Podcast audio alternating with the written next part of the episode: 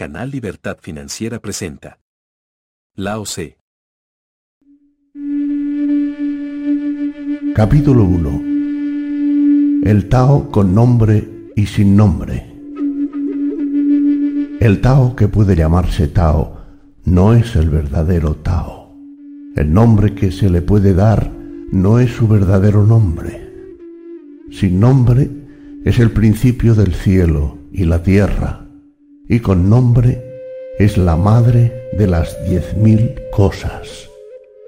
Desde el no ser comprendemos su esencia y desde el ser solo vemos su apariencia. Ambas cosas, ser y no ser, tienen el mismo origen, aunque distinto nombre. Su identidad es el misterio, y en este misterio se halla la puerta de toda maravilla.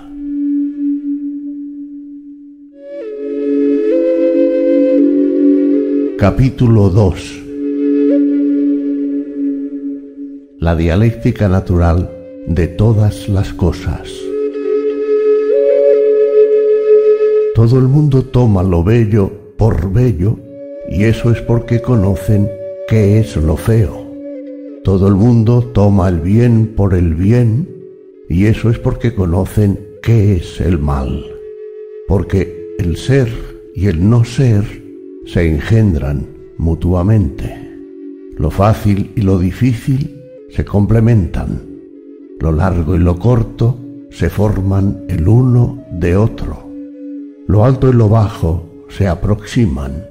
El sonido y el tono armonizan entre sí el antes y el después se suceden recíprocamente. Por ello, el sabio maneja sus asuntos sin interferir y difunde sus enseñanzas sin adoctrinar. No niega la existencia de las innumerables cosas, las construye sin atribuirse nada, hace su trabajo sin acumular nada por él cumple su tarea sin vanagloriarse de ella y precisamente por no vanagloriarse nadie se la puede quitar.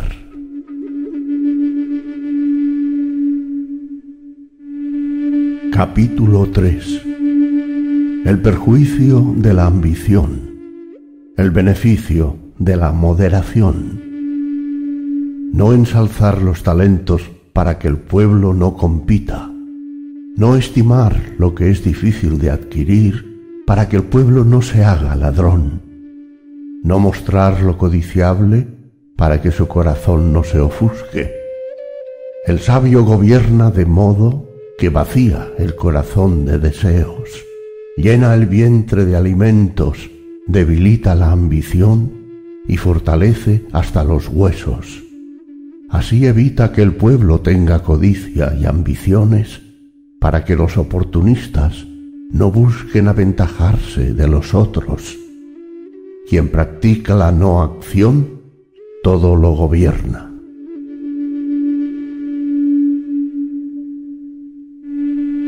Capítulo 4 La singularidad del Tao El Tao es vacío, imposible de colmar, y por eso inagotable en su acción en su profundidad reside el origen de todas las cosas.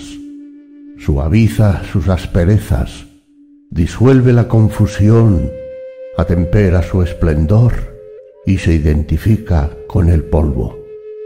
Por su profundidad parece ser eterno. No sé quién lo concibió, pero es más antiguo que los dioses.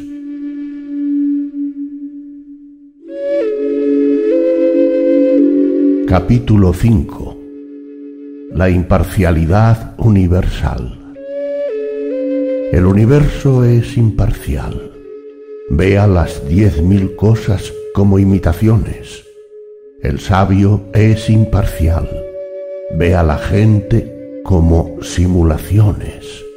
El universo es como un fuelle vacío pero nunca agotado. Cuanto más se mueve, más produce. De igual modo, cuanto más cosas ambicionamos, más pobres nos hacemos. Es mejor buscar el conocimiento interno. Capítulo 6 La mujer misteriosa, la madre del universo. La esencia del todo no muere. Es la mujer misteriosa, madre del universo. El camino de la mujer misteriosa es la raíz del cielo y de la tierra. Su duración es perenne, su eficiencia infatigable.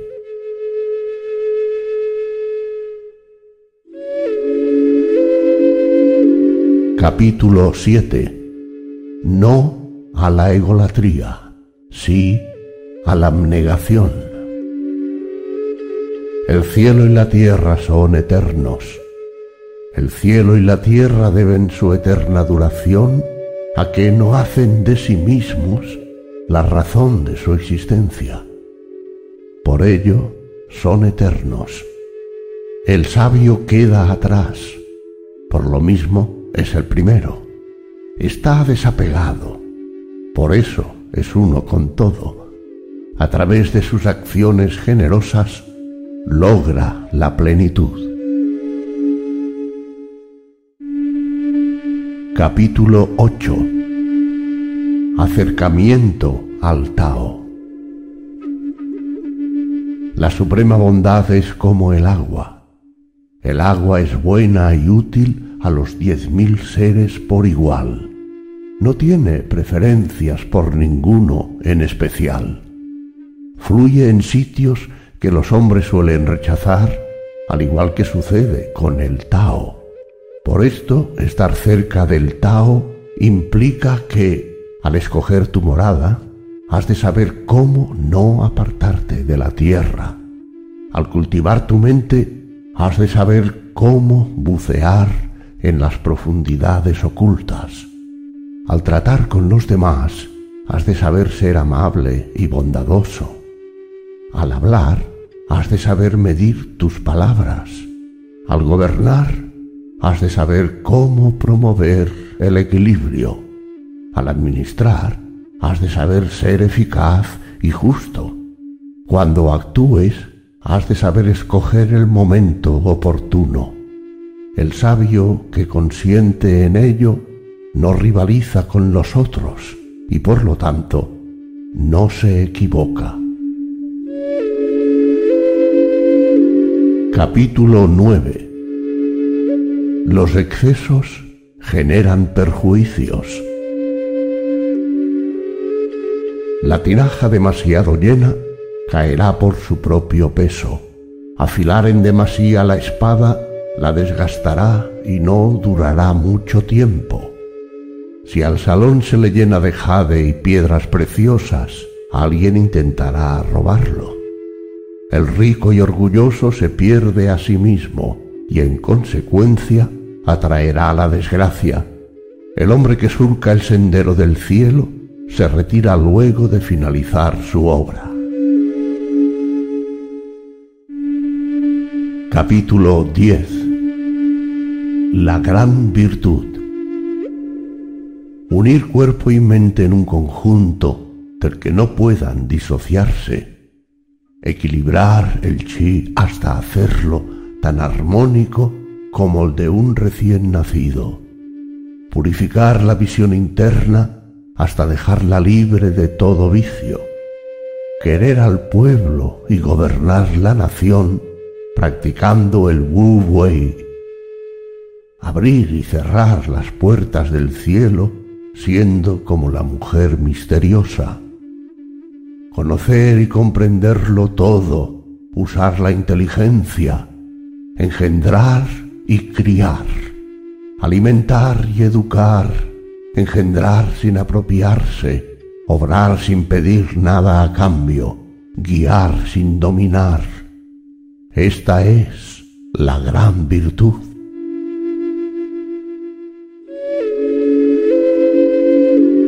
Capítulo 11 La esencia es más útil que la apariencia. Treinta radios convergen en el centro de una rueda, pero es su vacío lo que hace útil al carro. Se moldea la arcilla para hacer la vasija, pero de su vacío depende el uso de la vasija. Se abren puertas y ventanas en los muros de una casa y es el vacío lo que permite habitarla. En el ser centramos nuestro interés, pero del no ser depende la utilidad.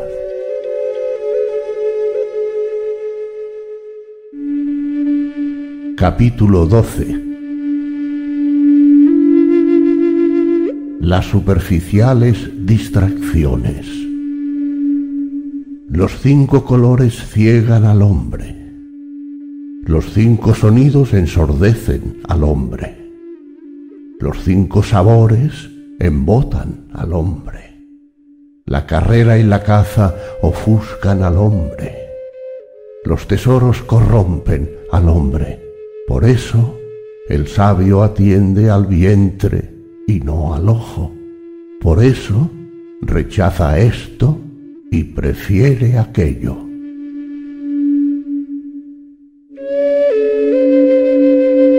Capítulo 13 La ansiedad y sus desconciertos. El favor y la desgracia inquietan por igual. La fortuna es un gran dolor como nuestro cuerpo.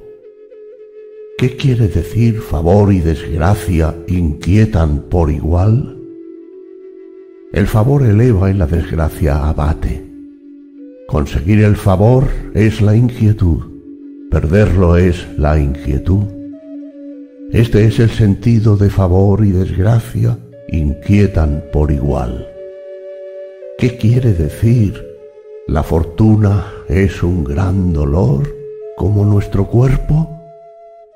La causa por la que padezco dolor es mi propio cuerpo. Si no lo tuviese, ¿qué dolor podría sentir?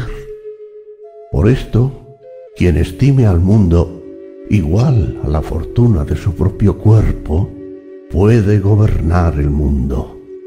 Quien ame al mundo como a su propio cuerpo, se le puede confiar el mundo.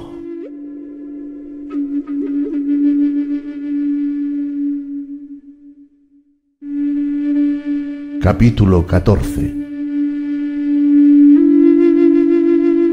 La universalidad trascendente del Tao.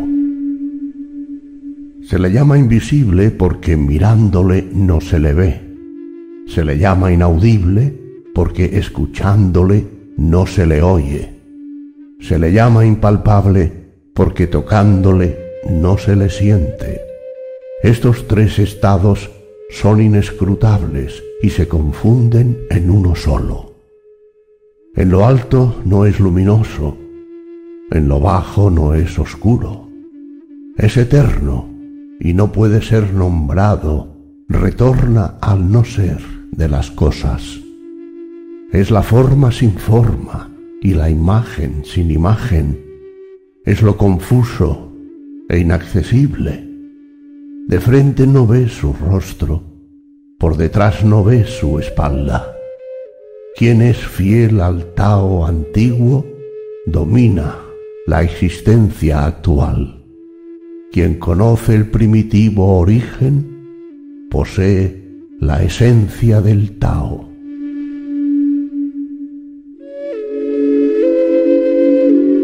Capítulo 15 Cualidades de los sabios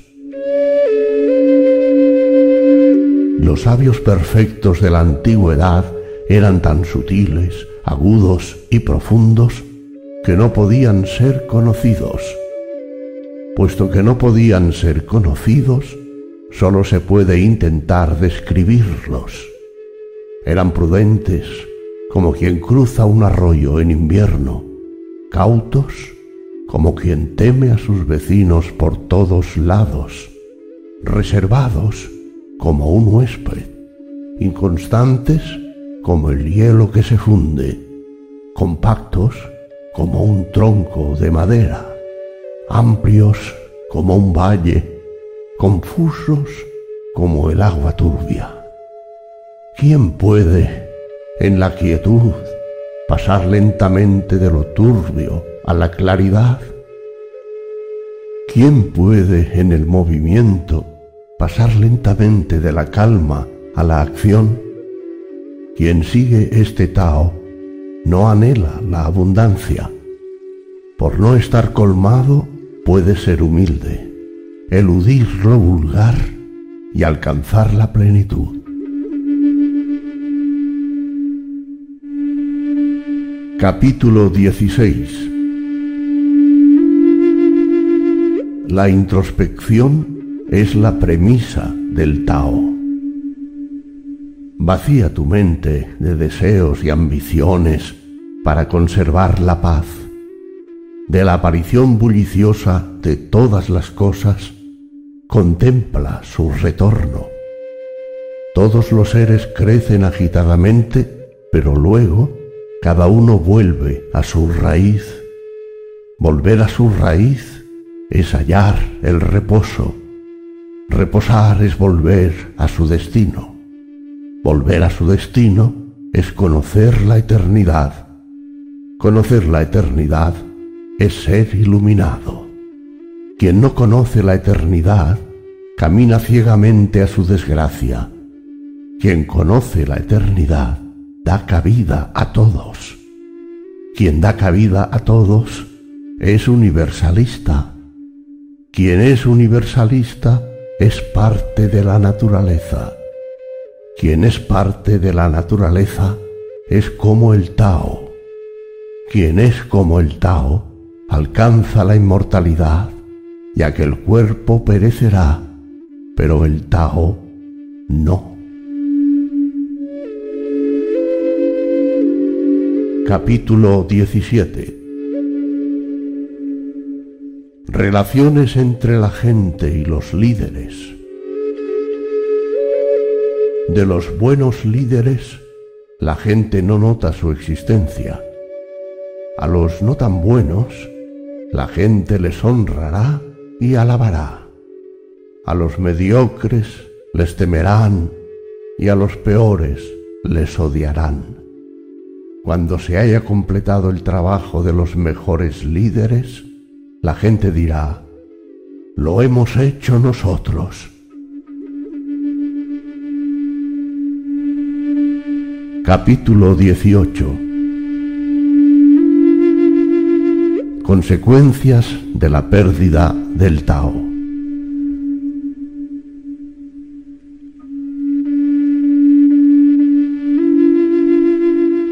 Cuando se abandona el Tao, aparecen la ética y la moral. Con la verdad y la justicia surgen los grandes hipócritas. Cuando no existe armonía entre los parientes, hablan de lealtad a la familia y de honrar a los padres. Cuando hay revueltas en el reino, aparecen el patriotismo y el nacionalismo, inventando así la fidelidad del buen súbdito. Cuando el Tao se pierde, aparece la falsedad.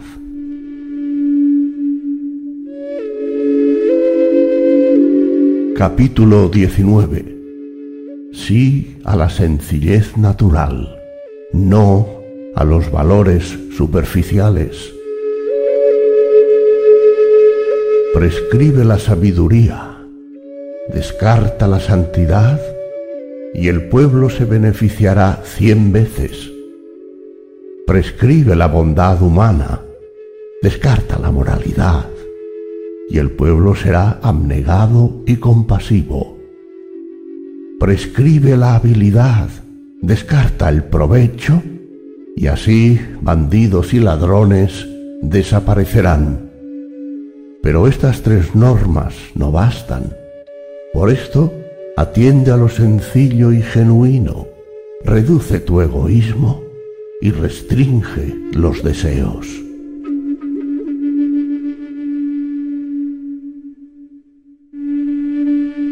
Capítulo 20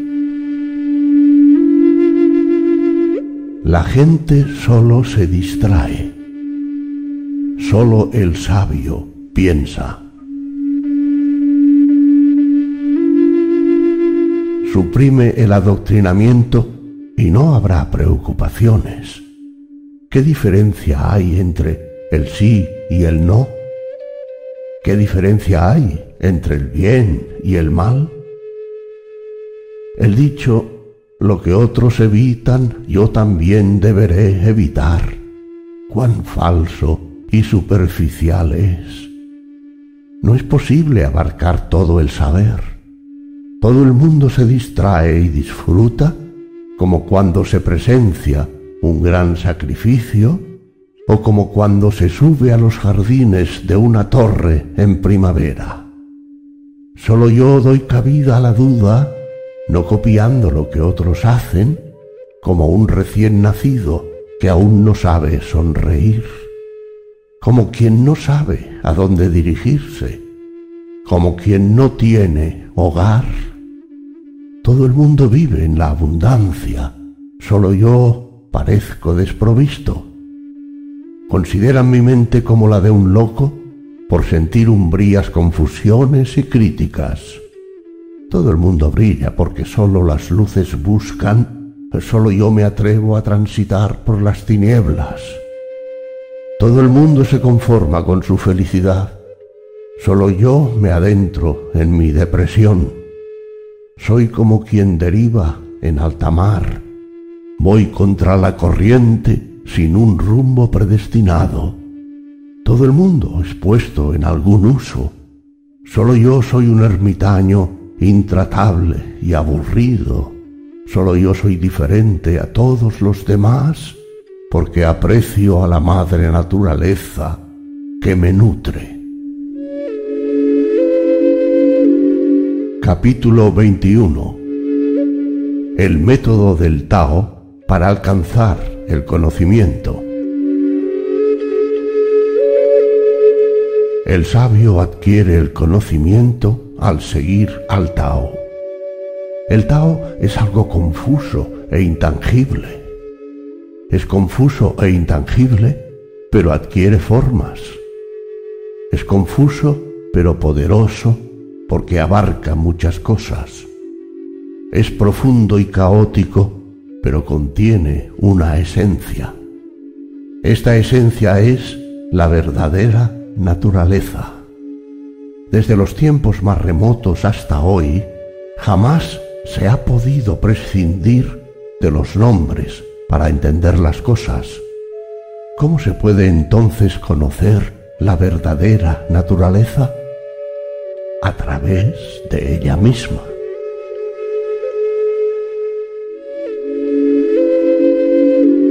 Capítulo 22 El sabio fomenta el bien común y la justicia social. Lo humillado será engrandecido, lo inclinado será enderezado, lo vacío será lleno, lo envejecido será renovado.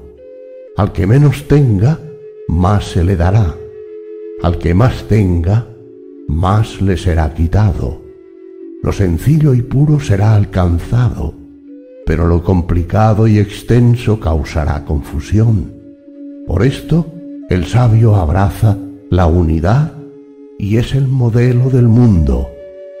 Destaca porque no se inhibe, brilla porque no se guarda, merece honores porque no se ensalza, posee el mando porque no se impone, nadie le combate porque él a nadie oprime. Si eres humilde, te conservarás resplandeciente, dice un antiguo proverbio. ¿Quién es capaz de considerar vanas estas palabras? Pues por esto mismo, el sabio preservará su grandeza.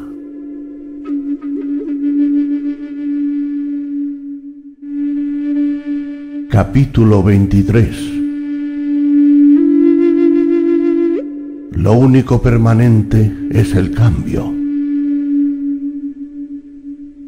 Hablar poco es lo natural. Un huracán no dura toda la mañana. Un aguacero no dura todo el día. ¿Quién hace estas cosas? El cielo y la tierra. Sí, las cosas del cielo y la tierra no pueden durar eternamente. ¿Cómo pretende el hombre que sus cosas sí lo hagan? Así, quien acepta al Tao se une al Tao. Quien acepta la virtud se une a la virtud. Quien acepta la pérdida se une a esa pérdida. Quien se identifica con una de estas cosas, por ella es acogido y podrá avanzar plenamente. Ábrete al Tao, después confía en tus respuestas naturales y todo encajará en su sitio.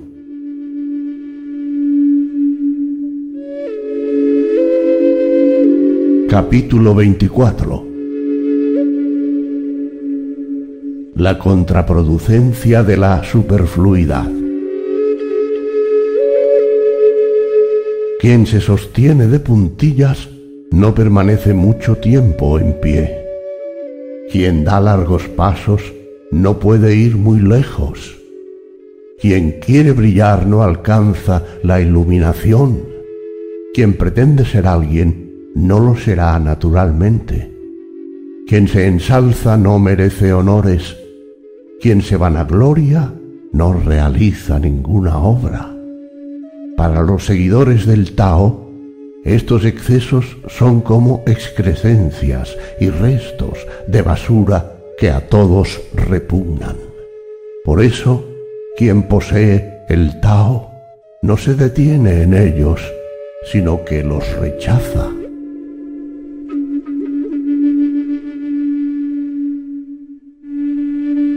Capítulo 25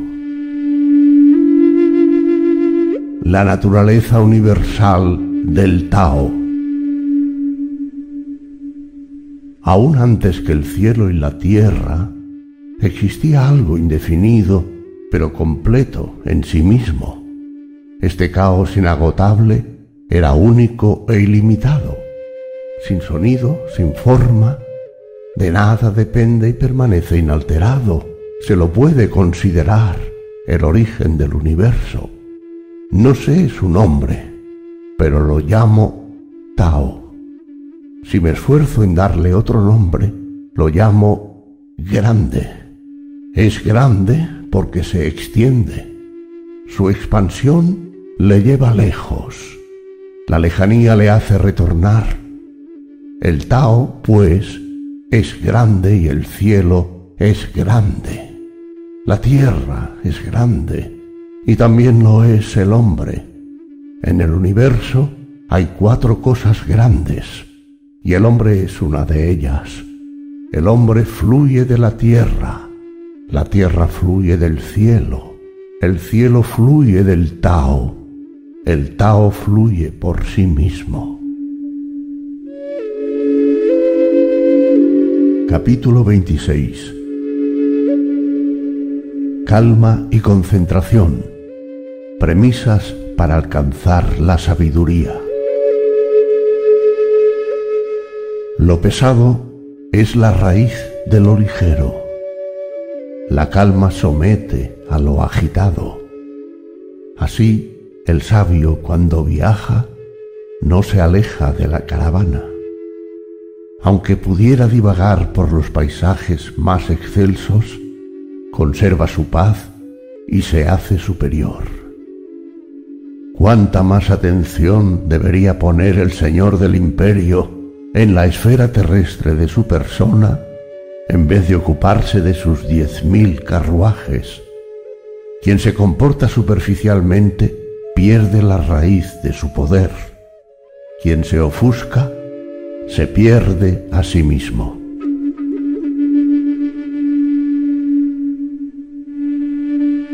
Capítulo 27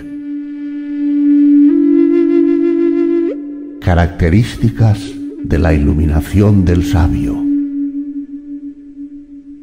Un buen caminante no deja huellas, Un buen orador no se equivoca ni ofende. Un buen contable no necesita útiles de cálculo. Un buen cerrajero no usa barrotes ni cerrojos y nadie puede abrir lo que ha cerrado. Quien ata bien no utiliza cuerdas ni nudos y nadie puede desatar lo que ha atado. Así, el sabio siempre ayuda a los hombres, por eso a nadie desampara. El sabio siempre salva a las cosas, por eso a ninguna descuida. De él se dice que está deslumbrado por la luz. Por esto, el hombre bueno no se considera maestro de los hombres, sino que les enseña. Y el hombre que no es bueno estima como buenas las riquezas que de los hombres obtiene. No amar el magisterio ni la materia de los hombres y aparentar ignorancia, siendo iluminado, este es un principio esencial del Tao.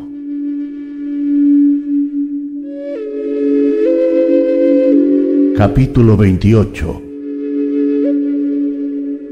Equilibrio entre los opuestos. Retorno al orden natural. Conoce la fuerza del hombre aunque conserva la suavidad de una mujer. Sé la corriente del universo, siendo la corriente del universo la verdad y el no desvío se torna inocente como un niño pequeño.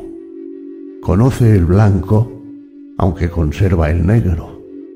Sé un ejemplo para el cosmos, siéndolo cada verdad y no desvío, regresa al infinito. Conoce el honor, conserva la humildad, sé el valle del universo.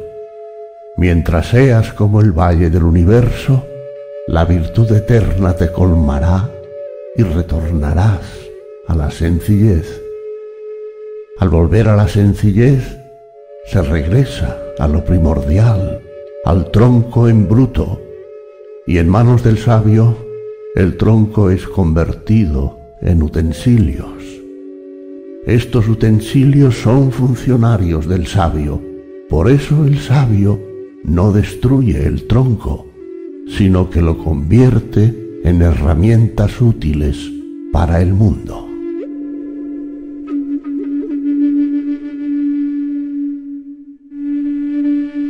Capítulo 29 La dialéctica del mundo y su naturaleza acrática.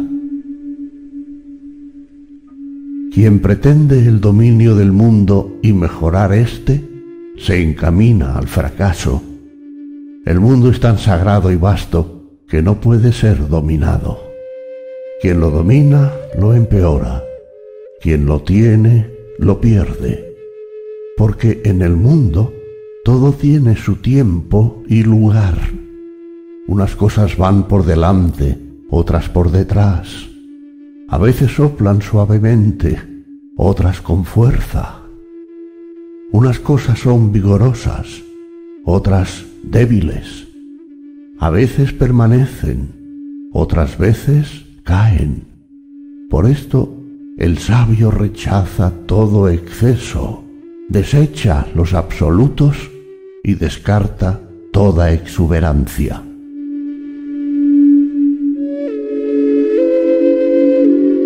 Capítulo 30 armas de doble filo. Quien gobierna ateniéndose al Tao no intenta dominar el mundo mediante la fuerza de las armas. Está en la naturaleza de las armas militares volverse contra los propios hombres que las crearon. Donde se estacionan los ejércitos, solo crecen después zarzas y espinos durísimos años de hambruna de seguro seguirán a una gran guerra. Así, el sabio busca el progreso de su pueblo y no el dominio de los pueblos vecinos. Por eso no intenta conquistar por la fuerza. Sin jactancia, sin obstinación, sin enriquecerse. Ese es el método del sabio, porque expandirse excesivamente es precipitar el decaimiento, y esto es contrario al Tao. Y lo que es contrario al Tao generará su propia destrucción.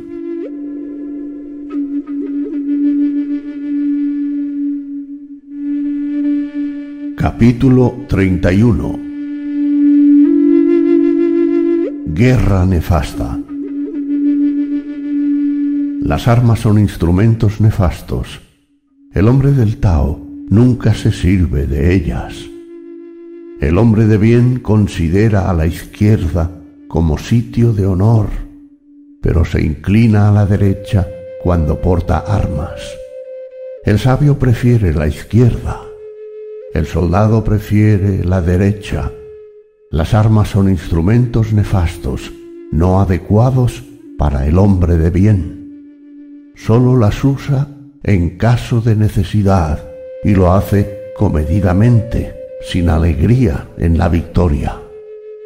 El que se alegra de vencer es el que goza con la muerte de los hombres, y quien se complace en matar hombres no puede prevalecer en el mundo. Para los grandes acontecimientos, el sitio de honor es la izquierda y la derecha para los hechos luctuosos. En el ejército, el comandante adjunto se coloca a la izquierda, el comandante en jefe a la derecha. Esta es la misma disposición que se usa en los ritos fúnebres. Esto significa que la guerra se compara a un servicio funerario. Cuando ha sido matada mucha gente, solo es justo que los supervivientes lloren por los muertos. Por esto, incluso una victoria es un funeral.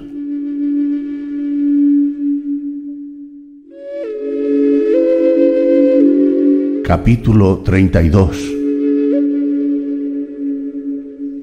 la eternidad del Tao. El Tao en su eternidad carece de nombre. Aunque mínimo en su unidad, nada en el mundo puede subyugarle. Si los principios y los reyes se tornaran al Tao, los diez mil seres serían agasajados como huéspedes de honor. El cielo y la tierra se unirían para llover dulce rocío. El pueblo sin gobierno por sí mismo se ordenaría con equidad. Cuando en el principio se dividió, dio formas a las diez mil cosas, y a estas cosas se les dio nombres. Demasiados nombres ahora hay, llegando así la hora de detenerse para resguardarse del peligro. El Tao en el universo es comparable al torrente de un valle que fluye hacia el río y el mar.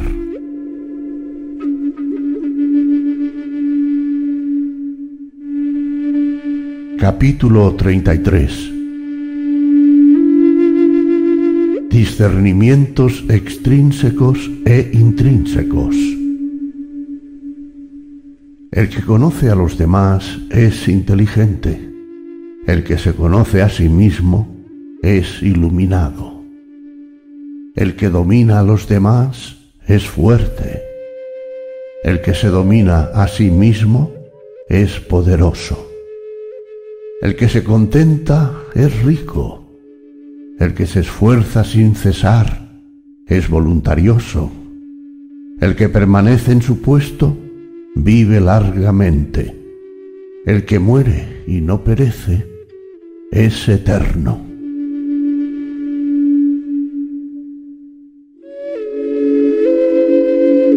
Capítulo 34 Ecuanimidad y abnegación natural del Tao. El gran Tao es como un río que fluye en todas las direcciones. Los diez mil seres y las diez mil cosas le deben la existencia y él a ninguno se la niega. El Tao cumple su propósito sin apropiarse de nada. Cuida y alimenta a los diez mil seres sin adueñarse de ellos. Carece de ambiciones, por eso puede ser llamado pequeño. Los diez mil seres retornan a él sin que los reclame, y por eso puede ser llamado grande.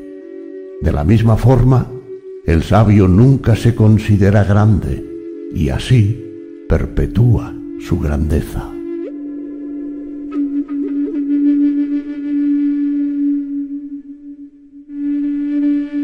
Capítulo 35 El Tao no es agradable, pero es útil. El que obtenga la gran forma original adquirirá el paradigma para el mundo. El mundo no sufrirá mal alguno y quedará en paz, prosperidad y equilibrio. La música y los manjares detienen al caminante, pero lo que exhala el Tao no tiene sabor. Se mira el Tao y no complace a la vista. Se escucha al Tao y no complace al oído. Se bebe del Tao y es inagotable.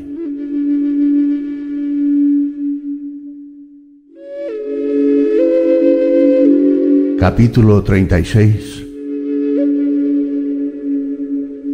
El misterio oculto Para que algo sea contraído, antes debe ser expandido. Para que algo sea debilitado, antes debe ser fortalecido. Para que algo sea destruido, antes debe ser levantado para que alguien obtenga algo, antes alguien debe haberlo dado. Este es el misterio oculto. Lo tierno y lo débil vencen lo duro y fuerte.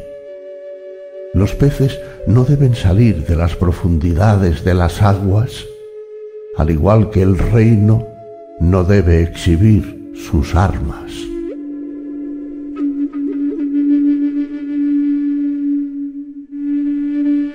Capítulo 37 El deseo codicioso impide la evolución del mundo. El Tao, por su naturaleza, no actúa, pero nada hay que no sea hecho por él. Si los príncipes y los reyes pudieran adherírsele, todos los seres evolucionarían por sí mismos. Si al evolucionar aún persistiera el deseo codicioso, yo los retornaría a la simplicidad sin nombre. En la simplicidad sin nombre no existe el deseo. Sin deseos es posible la paz y el mundo se ordenaría por sí mismo.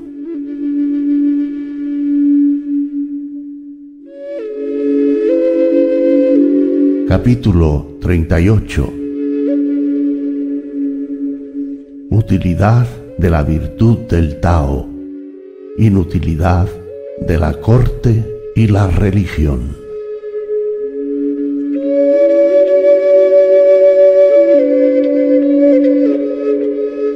La virtud superior no se precia de virtuosa, esa es su virtud. La virtud inferior aprecia su propia virtud, por eso no tiene virtud.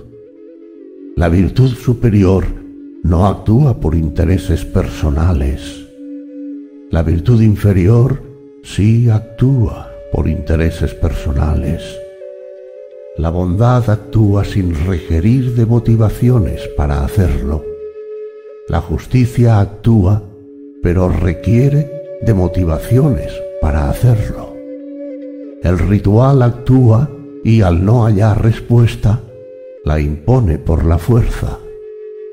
Así, perdido el Tao, queda la virtud. Perdida la virtud, queda la bondad. Perdida la bondad, queda la justicia. Perdida la justicia, queda el ritual. El ritual es sólo la apariencia de la fe y la lealtad, pero es en realidad el origen de todo desorden y confusión. La precognición es sólo una flor del Tao y suele dar origen a la necedad. Así, el sabio observa lo profundo y no lo superficial. Se atiene al fruto y no a la flor. Rechaza esto y prefiere aquello.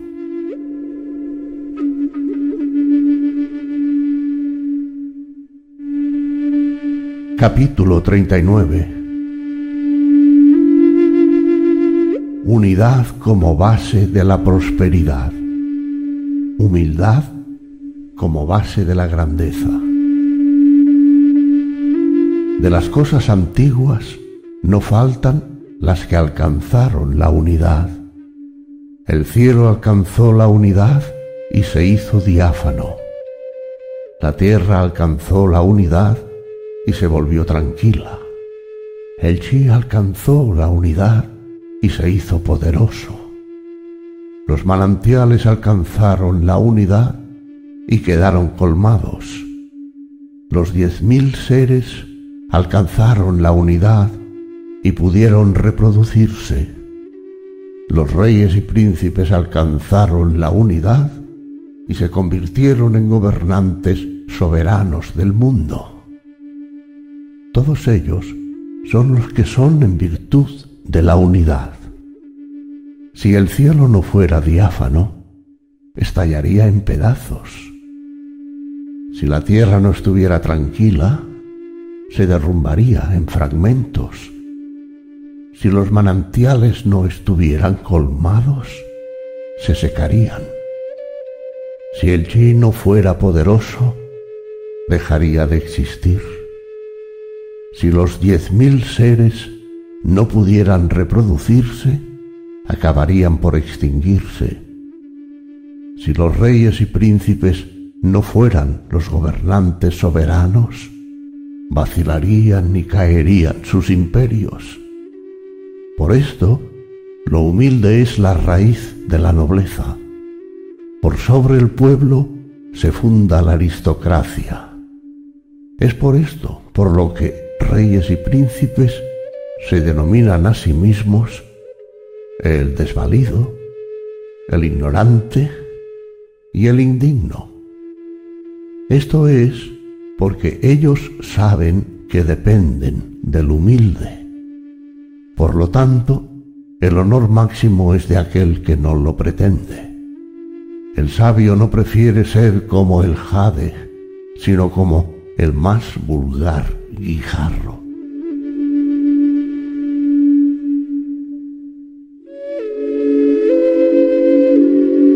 Capítulo 40 La mutabilidad del Tao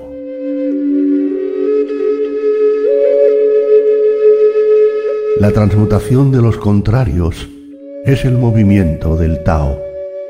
La flexibilidad es la manifestación del Tao. Los diez mil seres han nacido del ser y el ser ha nacido del no ser.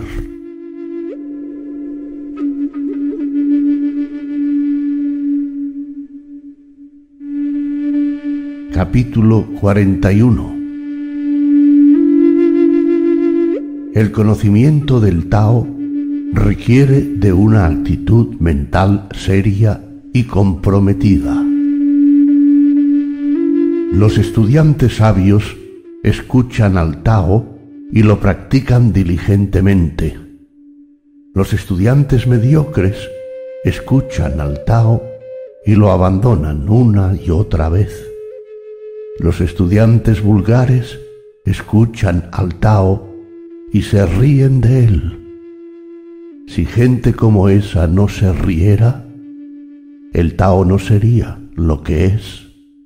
En consecuencia se dice que el pasado brillante parece empañado, progresar parece retroceder, el modo fácil parece arduo, la mayor virtud parece vacía, la gran pureza parece sombría, la virtud más sana parece inadecuada, la fuerza de la virtud parece frágil, la virtud real parece irreal, el perfecto cuadrado parece sin ángulos.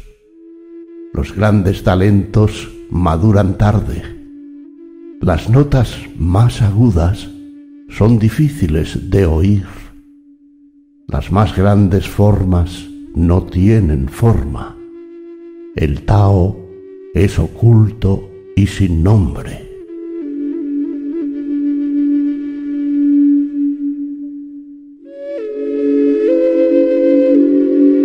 Capítulo 42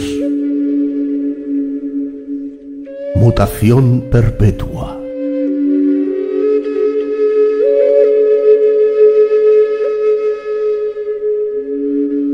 El Tao engendra al uno. El uno engendra al dos. El dos engendra al tres. El tres engendra a los diez mil seres. Los diez mil seres llevan el yin en sus espaldas y el yang en sus frentes. Y la armonía de su chi depende del equilibrio de estas dos fuerzas. Los hombres aborrecen la soledad, la pobreza, la indignidad. Y estos nombres los usan los soberanos para sus títulos, porque unos ganan perdiendo y otros pierden ganando. Yo enseño lo que otros han enseñado. El hombre que vive violentamente morirá violentamente. Esta es la guía de mi enseñanza.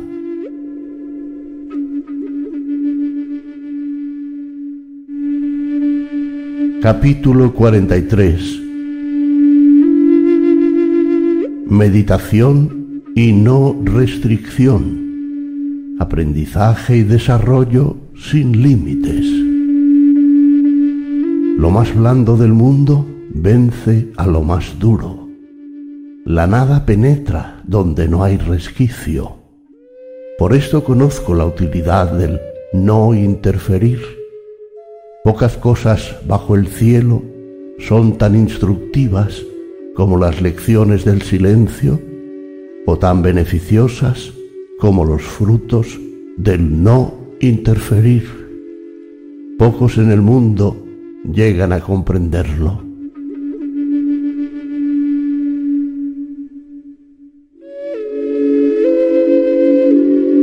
Capítulo 44 armonía con la naturaleza. ¿Qué es más íntimo a nuestra naturaleza? ¿La fama o el propio cuerpo?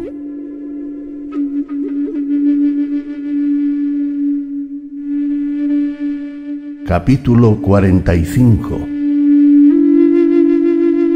Al orden natural se lo suele rechazar por considerársele inusual. La gran perfección parece insuficiente, pero surte un efecto infinitamente eficaz. La gran plenitud es de apariencia vacía, pero su acción es inagotable. La gran rectitud es en apariencia torcida. La gran habilidad es en apariencia torpe. La gran elocuencia es en apariencia incongruente. El movimiento vence al frío, la quietud vence al calor. Lo pacífico y sereno son las cosas que restauran el orden del universo.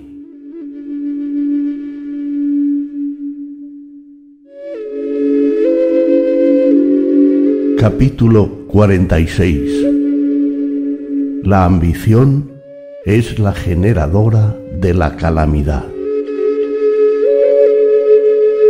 Cuando el Tao reina en el mundo, los caballos de guerra acarrean estiércol. Cuando no hay Tao en el mundo, los campos se usan para criar caballos de guerra. No hay mayor error que consentir los deseos. No hay mayor desgracia que ser insaciable. No hay mayor vicio que ser codicioso. Quien sepa moderarse al obtener lo suficiente, siempre estará saciado.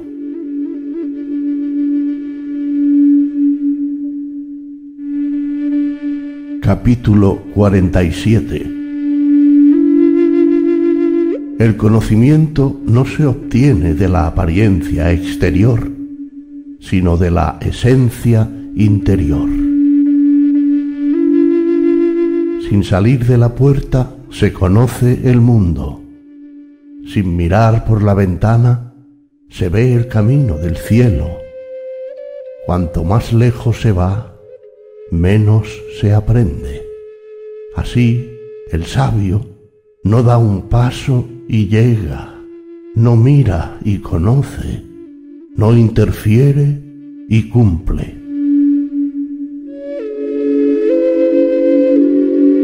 Capítulo 48 Conocimiento, humildad y emancipación. Al buscar conocimiento mediante el estudio, cada día se adquiere algo. Al buscar conocimiento mediante el Tao, cada día hay que desprenderse de algo. Desprendiéndose cada vez más, se llega al estado de la no interferencia. Al no interferir, nada se deja sin hacer. El mundo debe regirse dejando que las cosas fluyan. Nada puede ser regido interfiriendo contra las cosas.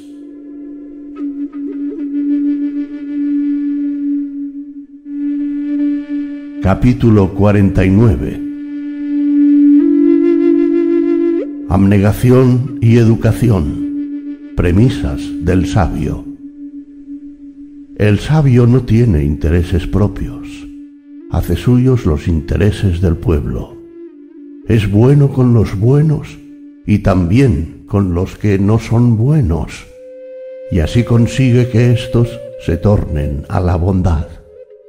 Confía en el sincero y también en los que no son sinceros, y así consigue que éstos se vuelvan dignos de confianza.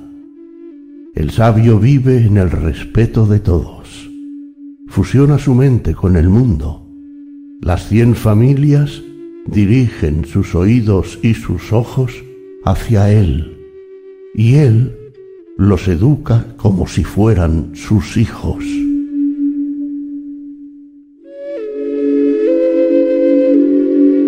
Capítulo 50 Secretos de la vida Vivir es llegar y morir es volver. Tres hombres de cada diez caminan hacia la vida. Tres hombres de cada diez caminan hacia la muerte. Tres hombres de cada diez mueren en el ansia de vivir. Esto es porque viven sus vidas frenéticamente. ¿Cómo puede entonces sobrevivir el décimo hombre? El hombre que sabe vivir viaja sin temor a los búfalos y a los tigres y va desarmado al combate. El búfalo no encuentra dónde hincarle el cuerno. El tigre no encuentra dónde clavarle su garra. El arma del enemigo no encuentra dónde hundir su filo. ¿Por qué? Porque este hombre desechó sus puntos débiles, burlando así su destino de morir.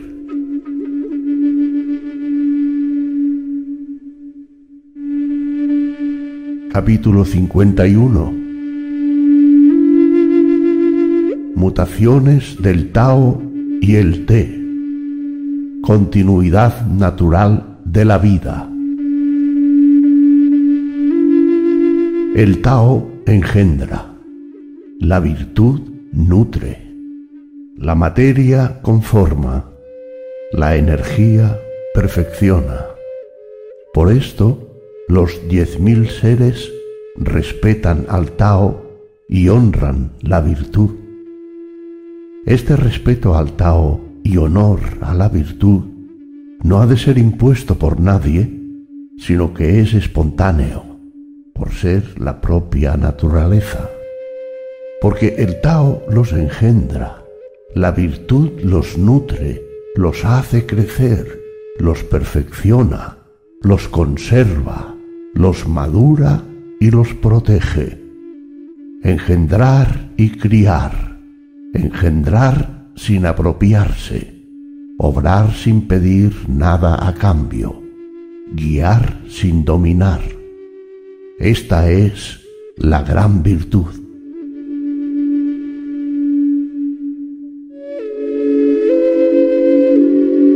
Capítulo 52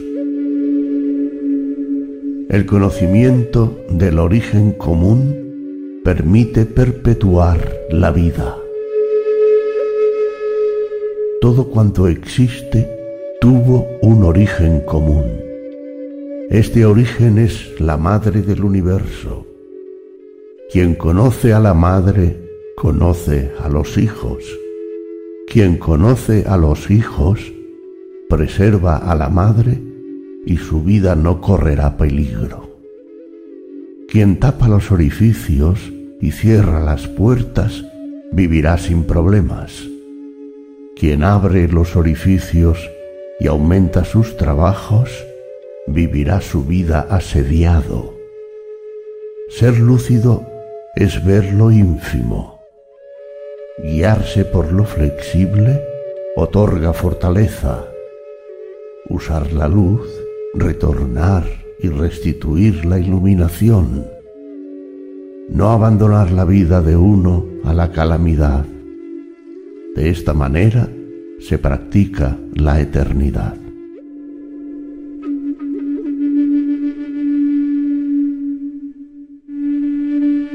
Capítulo 53 El lujo y la riqueza son contrarios al Tao.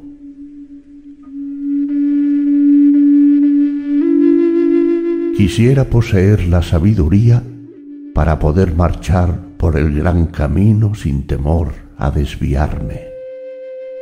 El gran camino es llano y recto, pero la gente elige los senderos tortuosos. Cuando la corte imperial se adorna de esplendor, los campos se llenan de malas hierbas y los graneros quedan vacíos. Los varones y reyes visten ropas lujosas. Tienen más posesiones de las que llegan a usar. Se hartan de bebida y de manjares acumulan tesoros y riquezas en exceso. Son gobernantes ladrones. Robar y ostentar no es seguir al Tao.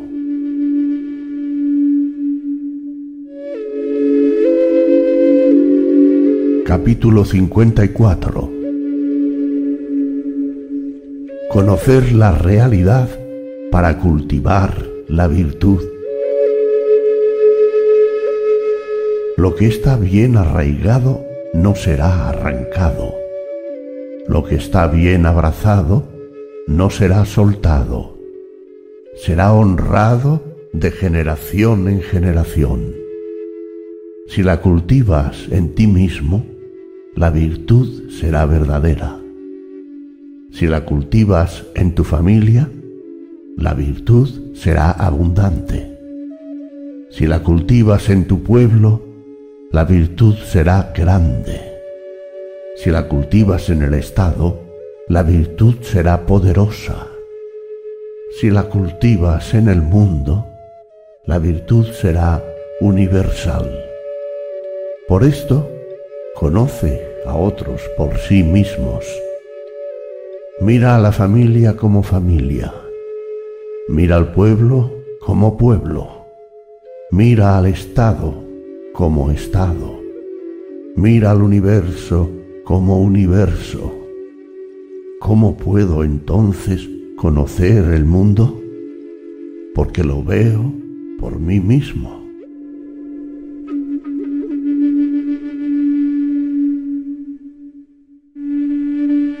Capítulo 55 La perfecta armonía Quien alcanza la mayor virtud es como un recién nacido. Los reptiles venenosos no le pican, las fieras salvajes no le atacan, las aves rapaces no le arrebatan tiene blandos los huesos y débiles los tendones, pero agarra firmemente. Ignora la unión de los sexos, pero posee la íntegra plenitud de su hombría.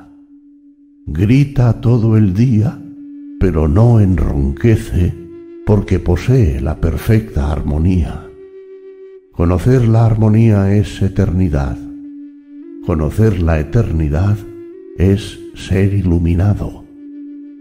Precipitar el crecimiento de la vida es nefasto. Reprimir la energía causa esfuerzo. Si demasiada energía es usada, le sigue el agotamiento. Los diez mil seres, cuando crecen demasiado, empiezan a envejecer. Esto ocurre a todo lo contrario al Tao, y lo que es contrario al Tao generará su propia destrucción.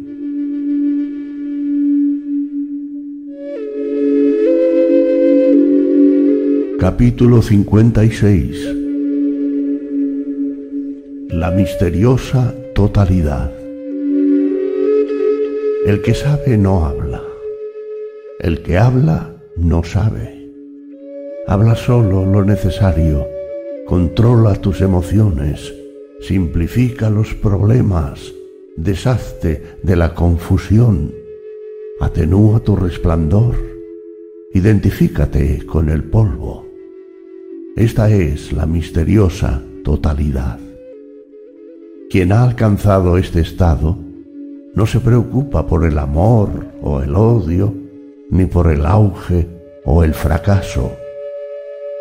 A la misteriosa totalidad no se le puede atraer, no se le puede rechazar, no se le puede beneficiar, no se le puede perjudicar, no se le puede honrar. Por eso es lo máximo que un hombre podrá alcanzar.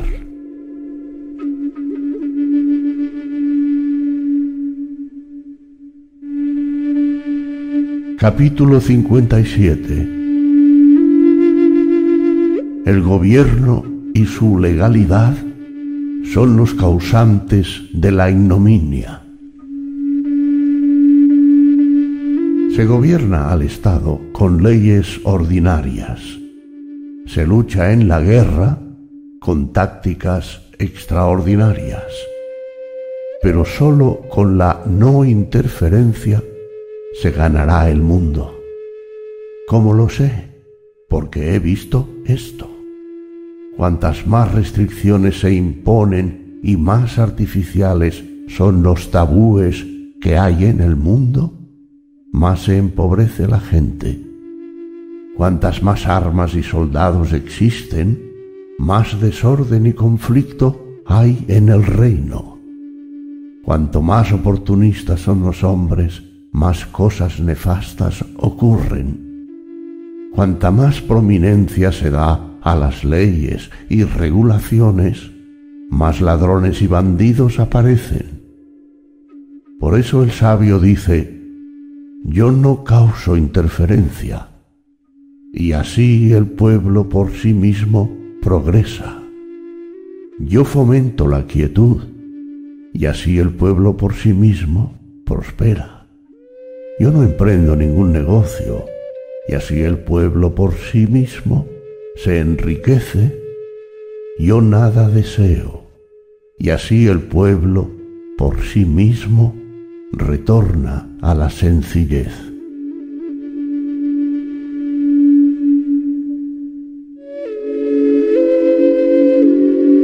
Capítulo 58 El gobierno ejerce la restricción, el sabio ejerce la no restricción. Cuando el gobierno es discreto, el pueblo es diligente. Cuando el gobierno es vigilante, el pueblo es indolente. La desdicha tiene su origen en la dicha. La dicha acecha a la desdicha. Lo supremo es no dar órdenes. Pero ¿quién se da cuenta de ello? Lo correcto se convierte en incorrecto y el bien se convierte en calamidad. Pero el hombre no lo entiende, porque desde hace tiempo es engañado. Por eso el sabio es recto, pero no tajante, es anguloso, pero no hiriente es firme, pero no insolente, es iluminado, pero no encandila.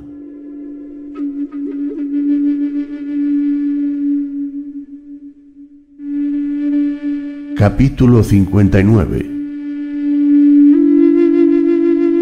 Moderación, virtud y mutación perpetúa premisas del Tao para restablecer la armonía universal.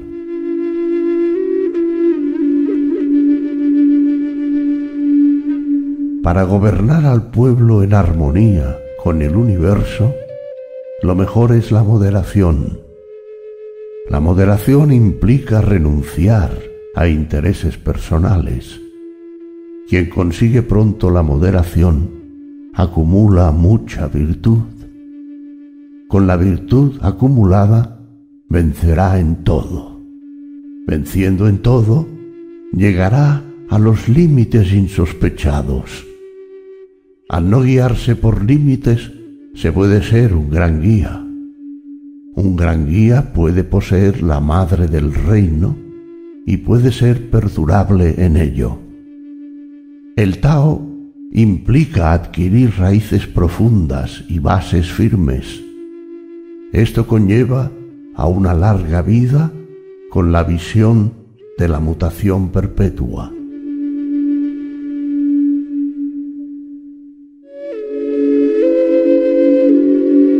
Capítulo 60 Gobernar con el Tao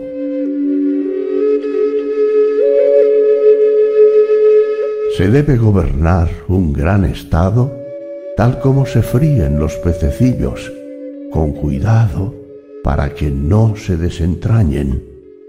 Si se gobernara el mundo con el Tao, el mal no tendría poder. No porque el mal careciera de poder, sino porque éste no dañaría a los hombres. El mal no dañaría a los hombres y tampoco el sabio los dañaría. Si no se atacaran mutuamente, unirían sus energías y así ambos aumentarían su poder.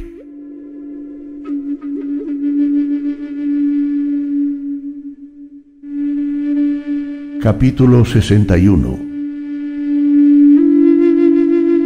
El beneficio mutuo requiere de diplomacia.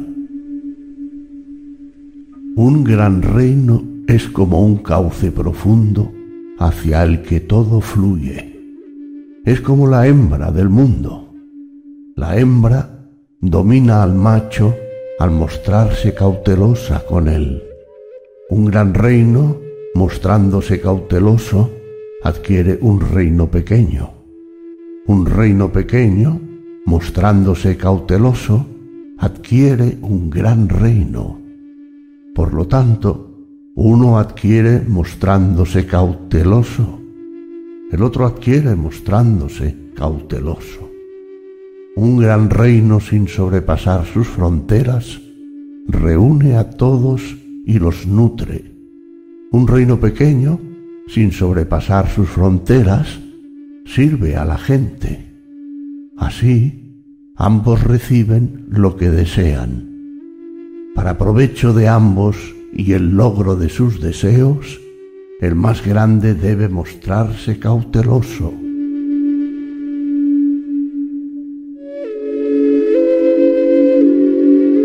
Capítulo 62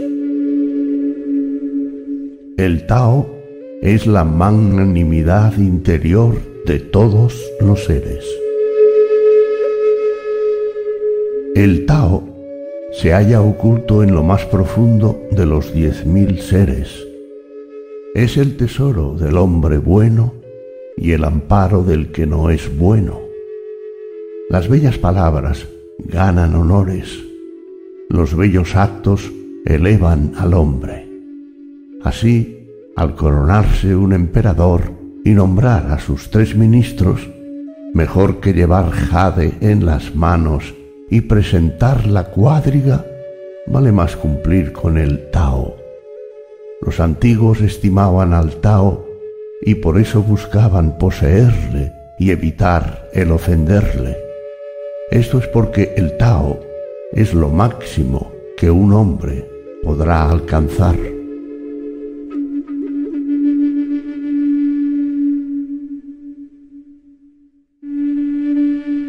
Capítulo 63 El té se halla en todas las cosas. Se lo puede usar para superar las dificultades. Actuar y no actuar, realizar y no realizar, sabroso e insípido, grande y pequeño, mucho y poco, en todo rige la virtud. Acomete la dificultad por su lado más fácil, ejecuta lo grande comenzando por lo más pequeño. Las cosas más difíciles se hacen siempre abordándolas en lo que es más fácil y las cosas grandes en lo que es más pequeño. Por eso el sabio nunca realiza cosas grandes y así es como puede llevar a cabo grandes cosas. El que promete a la ligera no cumple con su promesa. El que todo lo encuentra fácil hallará la vida difícil. Por eso, el sabio en todo considera la dificultad y en nada la halla.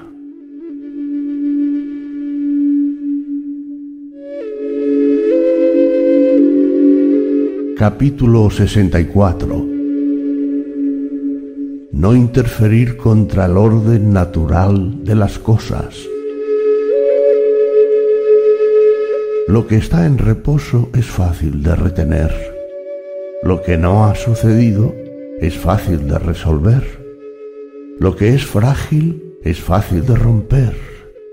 Lo que es pequeño es fácil de dispersar. Prevenir antes de que suceda y ordenar antes de que aparezca el desorden. El árbol que casi no puede rodearse con los brazos brotó de una semilla minúscula. La torre de nueve pisos comenzó siendo un montón de tierra. Un viaje de mil leguas comienza por el primer paso. Al manejar sus asuntos, la gente suele estropearlos justo al borde de su culminación. Prestando total atención al principio y con paciencia al final, nada se echa a perder. Por eso el sabio carece de deseos, no codicia los bienes de difícil alcance, aprende a olvidar lo que le habían inculcado, le devuelve a los hombres la fluidez que han perdido y así, sin dominarlos, favorece la evolución natural de los diez mil seres.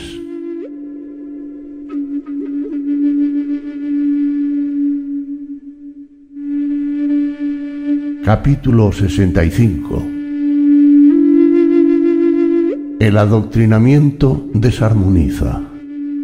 La misteriosa virtud armoniza. Los antiguos que seguían el Tao no necesitaban esclarecer con ello al pueblo, ya que lo conservaban en su sencillez natural. El pueblo se volvió difícil de gobernar cuando recibió el adoctrinamiento. Quien gobierna adoctrinando arruina el Estado.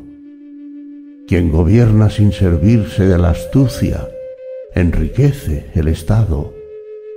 Conocer estas dos cosas es conocer la verdadera norma. Conocer esta norma es poseer la misteriosa virtud. La misteriosa virtud es profunda y extensa. Es lo inverso a todas las cosas, pero por ella todo se armoniza.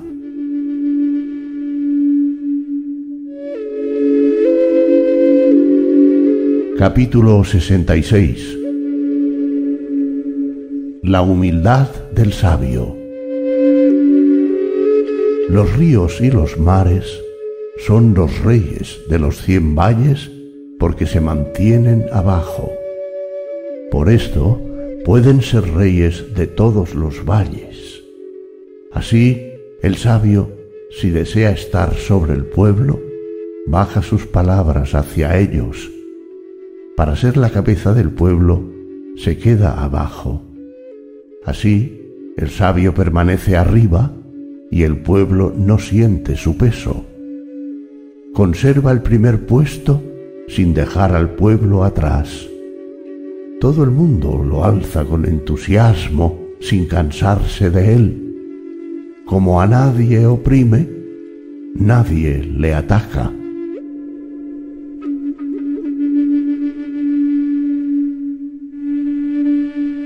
Capítulo 67 la sabiduría del sabio. Todo el mundo dice que mi Tao es grande y no lo parece, precisamente porque es grande, pero no lo parece.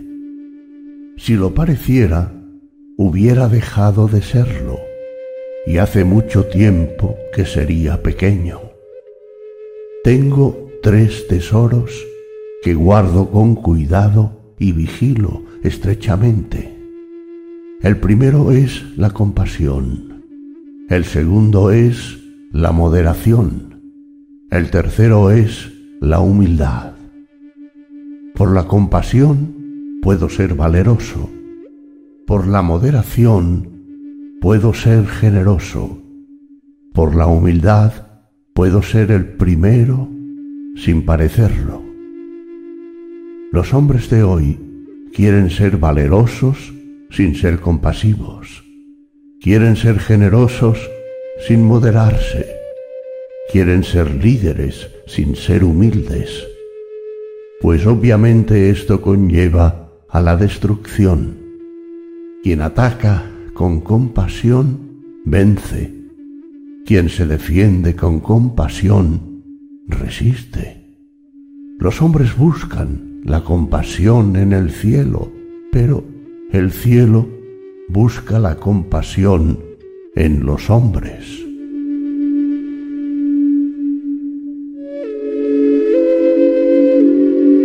Capítulo 68 La armonía requiere de modestia. Un buen militar no es belicoso un buen guerrero no es irascible. Un buen vencedor evita la guerra. un buen empleador se supedita ante sus empleados. Esta es la virtud del no confrontar, el método que los hombres deberían aplicar. Este es el modo más perfecto de entrar en armonía con el cielo.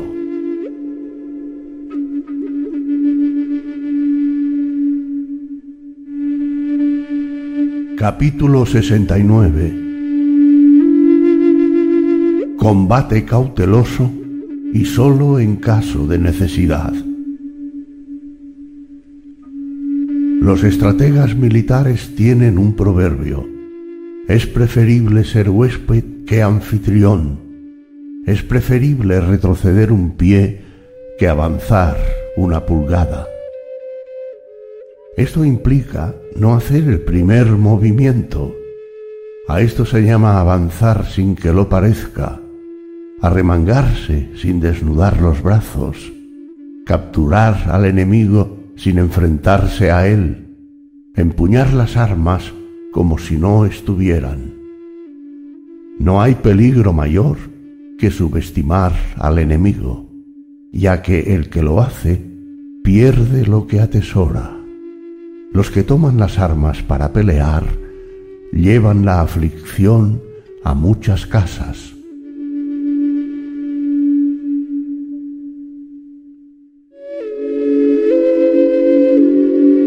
Capítulo 70 Sabio rechazado, sabiduría ignorada. Mis palabras son fáciles de comprender y fáciles de practicar pero nadie bajo el cielo las comprende y nadie en la tierra las practica. Mis palabras tienen orígenes ancestrales. Mis acciones son disciplinadas, pero todos ignoran mis enseñanzas porque todos me ignoran a mí. Raros son los que me siguen y eso resalta mi valor. El sabio oculta bajo sus pobres ropajes piedras preciosas en su corazón.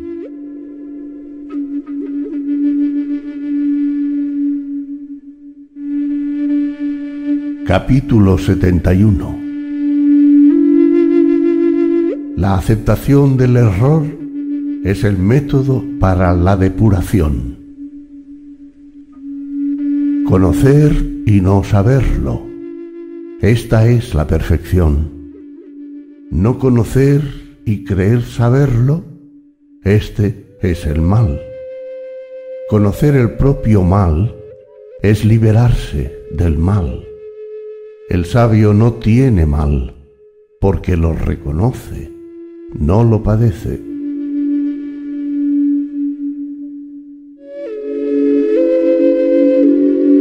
Capítulo 72 Corregir el oprobio requiere de conocer sus causas. Cuando el pueblo no teme al poder, es cuando ese poder más los amenaza. No condenarlos en casas estrechas, no atosigarlos en sus trabajos, no permitir la pena y así no habrá sufrimiento. Por eso el sabio se conoce pero no se exhibe. Se respeta a sí mismo, pero no es arrogante. Deja esto y sigue aquello.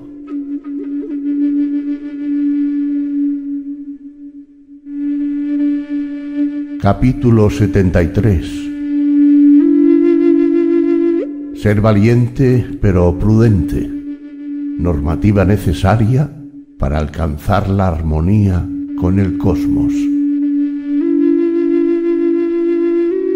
El valor del osado le conduce a la muerte, el valor del prudente le conserva la vida. Uno es el perjudicado y el otro el beneficiado.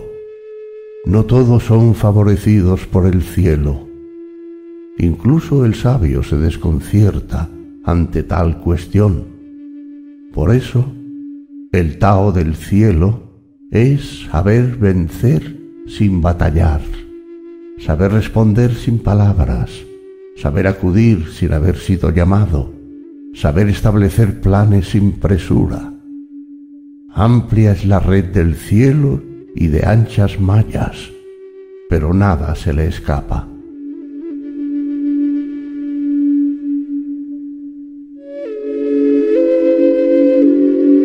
Capítulo 74 Sentencia de muerte Si los hombres no temen a la muerte, ¿cómo atemorizarlos con la muerte? Pero si temen a la muerte, como siempre temen, y el que viola la ley puede ser apresado y ejecutado, ¿quién se atreverá entonces a violar la ley? Existe siempre un funcionario ejecutor. Matar, para el gran ejecutor, es como cortar madera para el maestro carpintero. Será afortunado si no se hiere su propia mano.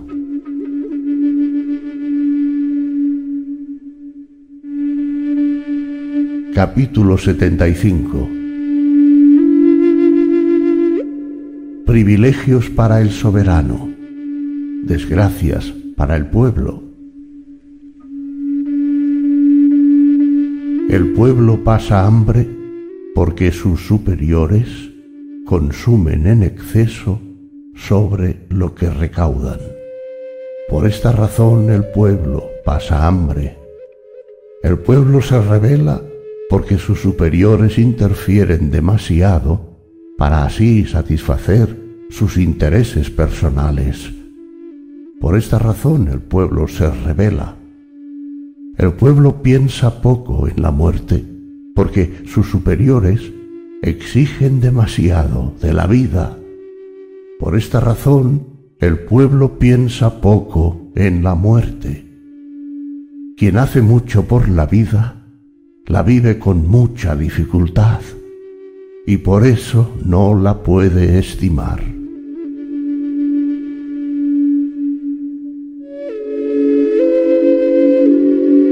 Capítulo 76 La flexibilidad de la vida, la rigidez de la muerte. El hombre al nacer es blando y flexible y al morir queda duro y rígido. Las plantas al nacer son tiernas y flexibles y al morir quedan duras y secas. Lo duro y lo rígido son propiedades de la muerte. Lo blando y flexible son propiedades de la vida. Por esto, la fortaleza de las armas es la causa de su derrota, y el árbol robusto es derribado por las hachas. Lo grande y poderoso caerá, lo humilde y débil se levantará.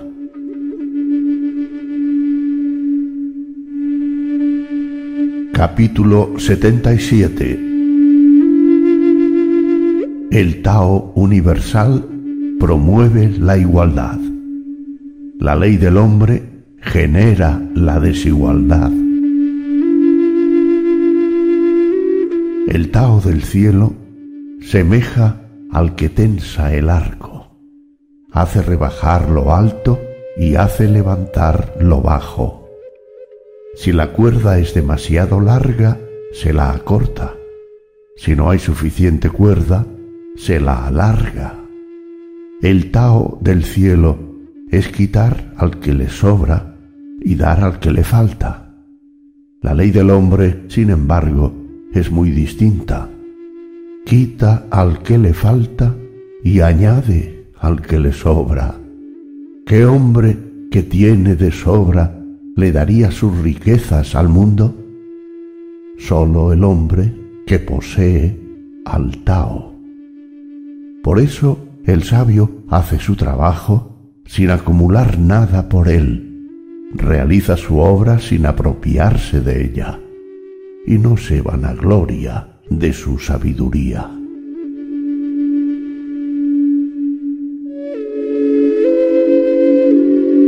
Capítulo 78 adaptable como el agua. Bajo el cielo no hay nada tan blando y maleable como el agua, pero no hay nada como el agua para erosionar lo duro y rígido. El agua no es sustituible. Lo débil puede sobreponerse a lo fuerte.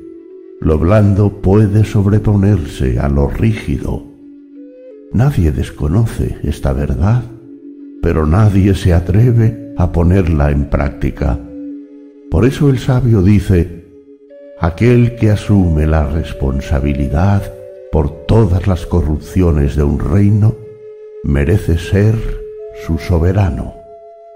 Aquel que soporta todos los males de un reino puede ser soberano del imperio. Las palabras de la verdad parecen paradójicas.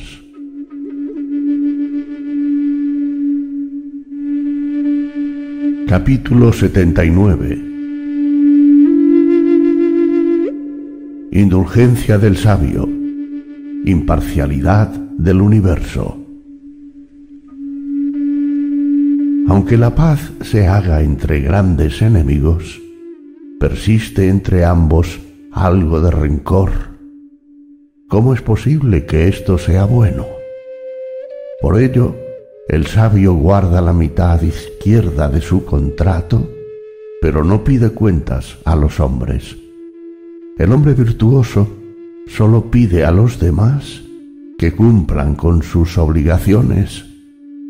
El hombre que no tiene virtud pide a los demás que le paguen sus impuestos. El Tao del cielo carece de afectos personales, pero siempre armoniza con los hombres buenos.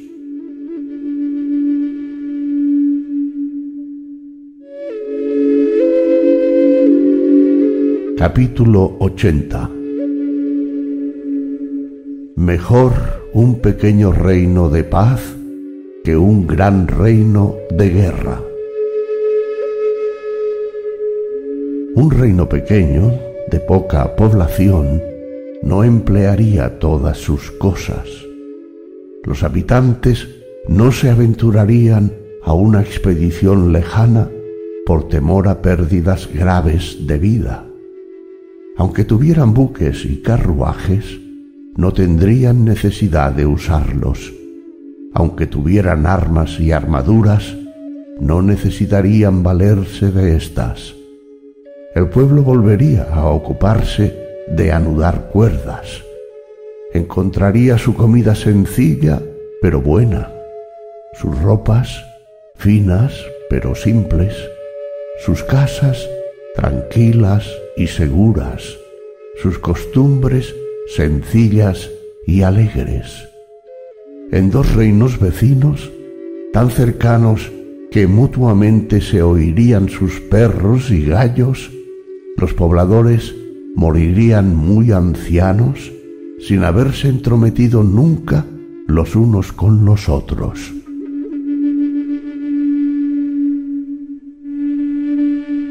Capítulo 81 La sabiduría del Tao Las palabras veraces no son agradables las palabras agradables no son veraces. El hombre bueno no gusta de discutir. El hombre que gusta de discutir no es bueno. El sabio no es erudito y el erudito no es sabio. El sabio nunca trata de atesorar cosas. Cuanto más vive para los demás, más plena es su vida. El Tao del cielo beneficia y no perjudica. El Tao del sabio es obrar, no rivalizar.